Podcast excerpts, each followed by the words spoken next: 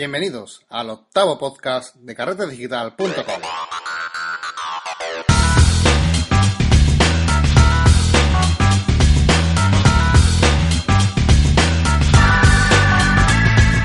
Hola, un nuevo día más a nuestro podcast de fotografía y retoque digital. Fotografía, Lightroom, Photoshop y todos los elementos de fotografía que podamos imaginar.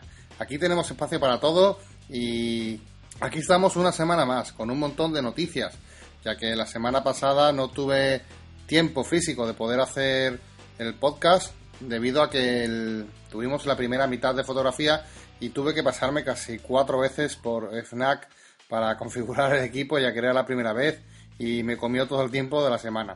Pero bueno, ya, ya conseguimos que todo funcionase bien, ya tuvimos nuestra primera meetup de fotografía en FNAC Sevilla, fue todo un éxito. Pude compartir momentos muy interesantes con, y conversaciones con, con gente interesada en la fotografía y hubo un intercambio muy interesante, ya que se apuntaron cuatro personas para realizar las próximas ponencias de carretedigital.com. Así que estupendo, hubo un feedback muy bueno. Por otro lado, se acabó el sorteo de los cursos de Mario Rubio. Eh, ese mismo día, a las 12 de la noche, cerramos el plazo y dimos paso a la publicación de los ganadores.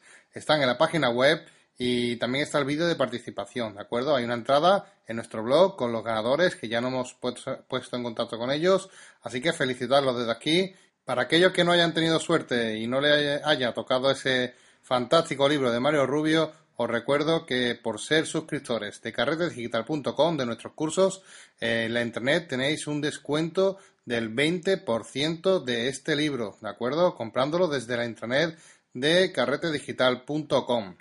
También me gustaría dar la bienvenida a Manu Cruz, es un fotógrafo también de Sevilla, muy amigo mío, eh, aficionado al, deporte, a la fotografía deportiva y va a colaborar y participar también de vez en cuando en nuestro blog, escribiendo entradas y va a dar también su toque personal de la fotografía. Así que abrimos nuestro blog a mano cruz para, para, que podáis aprender un poquito también de lo que él hace, que es bastante interesante y ya os anuncio de aquí que os va a interesar bastante porque es un manita tecnológico y hace verdaderas maravillas. Por otro lado, eh, como ya os digo, tengo bastantes noticias acumuladas. Eh, estamos gestando lo que va a ser la entrevista a uno de los grandes fotógrafos de, de, España, que es Fran Barrero. Es para mi gusto es uno, un fotógrafo genial, ya no solamente en el plano profesional y como formador, porque comparte sus conocimientos de una forma directa, eh, de una forma muy clara y que hace que aprendamos siempre que hagamos un curso con él. Yo lo recomiendo totalmente y vamos, vamos a tener una... Me hubiese gustado recibirlo en el podcast, pero por problemas de tiempo, ya que no dispone de mucho tiempo, no puede pararse a, tener una conversación conmigo más eh, distendida. Pero sí que vamos a tener una, una entrevista a través de la web con él y va a ser de mucho interés, así que dentro de poco la publicaremos. Tengo también varias preguntas que voy a contestar rápidamente eh, que me han hecho a través de la página web. Juan Carlos de Barcelona me pregunta eh, cómo puede saber los disparos que tiene una cámara, ya que está intentando comprar una cámara de segunda mano y quiere saber si hay alguna posibilidad de, encontrar qué disparos ha tenido esa cámara, la vida de esa cámara. En principio eh, hay varios métodos de hacerlo, ¿de acuerdo? Incluso hay muchos servicios web que te ofrecen subir una fotografía y te dicen cuántos disparos ha tenido. Pero este método no es muy fiable porque se basa en el número de fotografías y más o menos hace un cálculo de cuántas fotografías lleva, lleva tirado el, el obturador. Pero yo no recomiendo este servicio porque hay softwares que, que resetean este valor y con lo cual no nos valdrá como referencia. Yo suelo aconsejar, me, comenta Juan Carlos que tiene Mac, así que igual que yo, mm, suelo recomendar una aplicación que aunque es de pago, eh, hace las veces de, también de garantía de que eh, lo hace correctamente. Se llama Shutter Count y vale 2,99 en la Apple Store. Creo que merece la pena si estás intentando hacer una inversión grande y asegurarte de que los disparos que, te comentan son reales, ya que de la otra forma que te digo no, no te lo van a asegurar, ¿de acuerdo? También hay otra opción, eh, otro software también parecido a este que es gratuito, eh, también es otra opción, pero a mí me resultó más fácil ir a la tienda, comprar esta aplicación, probarla y tener garantizado de que, de que me iba correctamente. Así que nada, te la recomiendo ya que a mí me funcionó muy bien y, me ha ido genial. Otra pregunta, Sara, desde Argentina. Bueno, estamos ya internacionales. Pues eh, me comenta que qué diferencia hay, porque comenté la semana pasada sobre mi equipo, em, haciendo referencia a su objetivo, ya que ella tiene el Canon 2.8, eh, que le costó eh, bueno, un dinero más, mucho más dinero que, mi objetivo 70-200 F4 que conseguí eh, de segunda mano a unos 300, 350 euros, no me acuerdo ahora exactamente lo que comenté, y me comenta que por qué esa diferencia tan grande de precio, que si su objetivo no es mejor que el mío. Y le contesto desde aquí para todos los que están escuchando que, bueno, sí, en principio su, tu objetivo es mucho mejor, es más caro, tienes más... Eh, tiene muchas más prestaciones y, la verdad que, bueno, es un objetivo bastante famoso dentro del mundo Canon. Lo que pasa es que lo mejor no siempre suele ser eh, lo más caro, lo mejor es muy relativo, porque eh, para mí eh, lo mejor, la mejor opción no es la más cara, sino es aquella opción que me permite suplir todas mis necesidades al menor precio posible. Con lo cual, eh, yo necesitaba un objetivo de estudio, un, objetivo largo, un zoom, y miré este 70-200 porque tiro en trípode, tiro con luz totalmente controlada, así que tiro para que no salga trepidada ni movida a más de una fracción de partido, una, una fracción de uno partido 250, uno partido 300, con lo cual no tengo problema de estabilización. La luz la incorporo yo totalmente controlada en un estudio y no necesito de, del 2,8, ya que suelo tirar a una F bastante más cerrada, entre 8 o F11. Con lo cual, como ves, eh, no voy a necesitar eh, ese 2,8 que, te, que me aporta el otro objetivo. Con lo cual, para mí, eh, no es la mejor opción, aunque como objetivo pueda ser un poco mejor. Pero como ves, la relación calidad-precio varía muchísimo. De casi los 2.000 euros que vale uno a los 300 y tengo suficiente con, con, el 70-200 F4 de Canon, que por cierto tiene una nitidez increíble. Em, así que todo depende, depende de lo que uses, de cómo lo uses y sobre todo lo que vayas, lo que vayas a necesitar.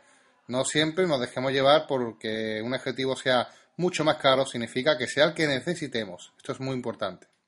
Bueno, antes de seguir y por último, recomendaros los cursos de carretedigital.com. Estamos terminando ya nuestros dos cursos, el de Lightroom básico y de introducción a la fotografía. Ya vamos por el sexto capítulo, sexta lección y se está poniendo interesante. Ya tenemos en Lightroom disponible también para los suscriptores un paquete de presets o preconfiguraciones hechas por mí eh, para trabajar con nuestra fotografía en Lightroom. De esta forma va a ser mucho más fácil trabajar a la hora de retocar y vamos a ver cómo implementarlas en nuestra fotografía de una forma fácil y sencilla. Ya están disponibles en la zona de intranet de carretedigital.com. Y empezamos el tema de hoy. Vamos a empezar con uno de los básicos de fotografía. Eh, es muy importante porque hemos visto ya la cámara, hemos visto el control manual, pero ahora quiero hablaros un poco de cómo trabajar eh, las imágenes que tomamos con nuestra cámara. Hoy hablaremos de el encuadre de la fotografía, de la composición y de la armonía de la misma. Esto que al principio puede parecer algo muy básico, resulta que es eh, para mí una de las cosas más importantes a la hora de tomar una fotografía y implica que nuestra toma final tenga unos buenos resultados o no. Suelo tener la, manía de comparar eh, la importancia del encuadre y la importancia de la composición con, en un tanto por ciento. Y, suelo decir que, estos elementos suponen el 80% de una fotografía.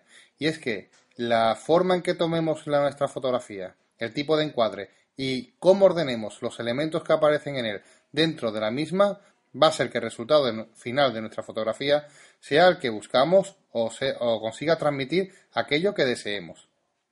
Con lo cual, el peso de estas dos decisiones es fundamental antes de llevar a cabo nuestra imagen.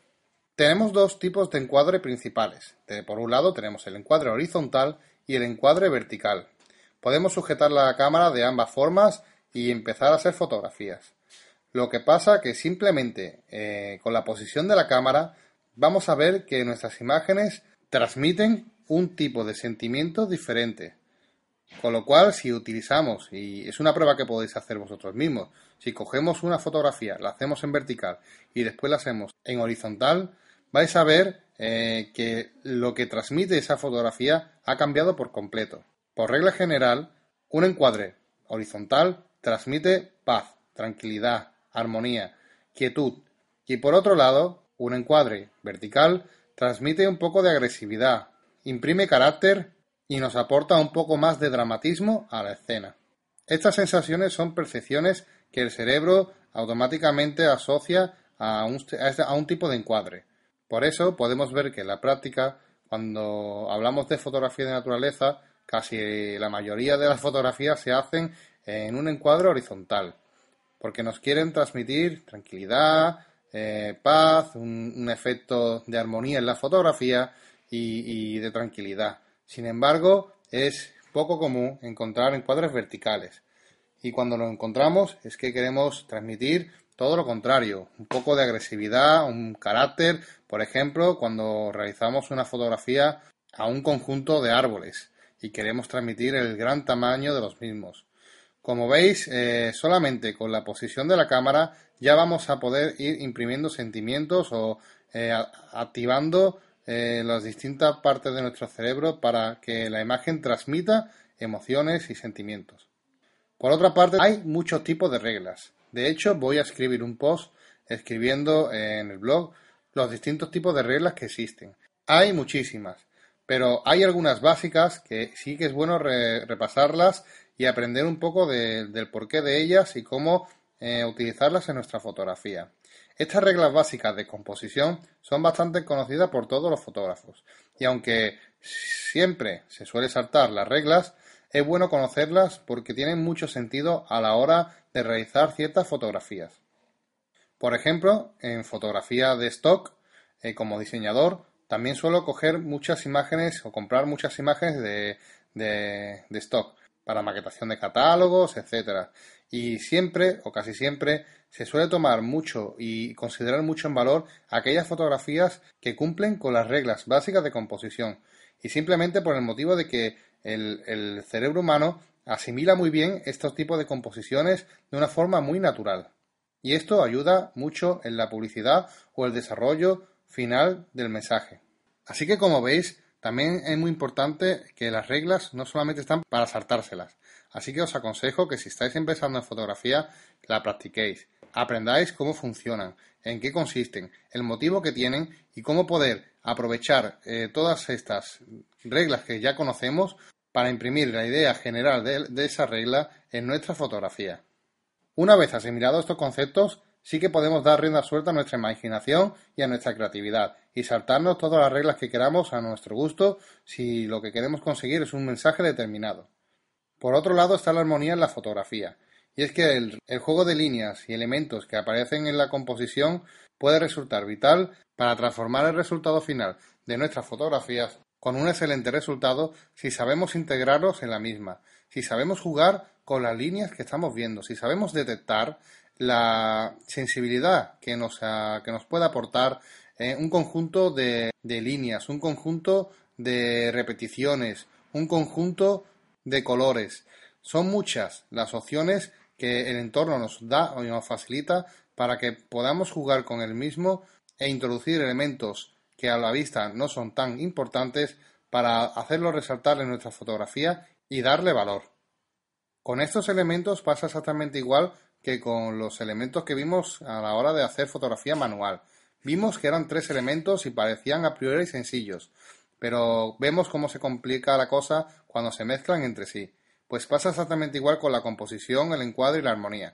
Si aprendemos a controlar estas tres variantes o estas tres selecciones que tenemos que tomar a la hora de hacer una fotografía, vamos a ver cómo nuestras, nuestras imágenes ganan en calidad.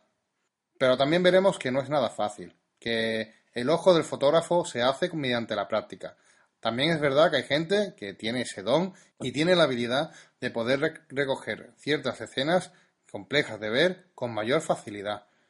Aún así, yo os animo a todos los que se estáis escuchando a que practiquéis, ya que es la única forma segura de poder conseguir resultados, compararlos y aprender a leer lo que la naturaleza nos regala. un conjunto armonioso de líneas, colores y sentimientos que podemos plasmar en nuestra fotografía. Una breve lesión pero muy interesante, ya que si le conseguimos prestar la atención que se merece, veremos que nuestra calidad en fotografía empieza a subir bastante. Muchas personas suelen dejar estos eh, elementos o estas decisiones que son tan importantes para una fotografía en un segundo plano y se confían en que tienen una cámara muy buena que después pueden recortar en postproducción y pueden conseguir lo que eh, ellos quieren en postproducción. Esto no es lo aconsejable.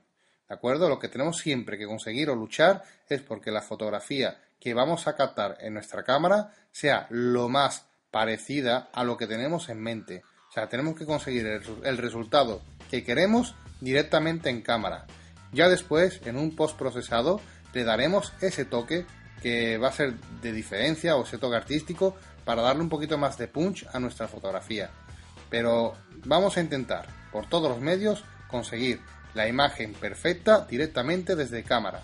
Esto va a requerir un esfuerzo en atención, va a requerir un esfuerzo en precisión y va a requerir un esfuerzo en ganas y amor por la fotografía. Sin nada más, me despido hoy de ustedes hasta la próxima semana y aprovecho para recordaros que si os gusta estos podcasts, por favor, compartidlo, dadle a me gusta, valorarme con 5 estrellas si así lo veis oportuno en iTunes y poco a poquito y poco a poco vamos a ir creciendo. La verdad que me estoy sorprendiendo ya que son muchos los oyentes que se ponen en contacto conmigo a través de la página y veo que cada día tengo más oyentes. Muchas gracias por seguirme y hasta la próxima semana.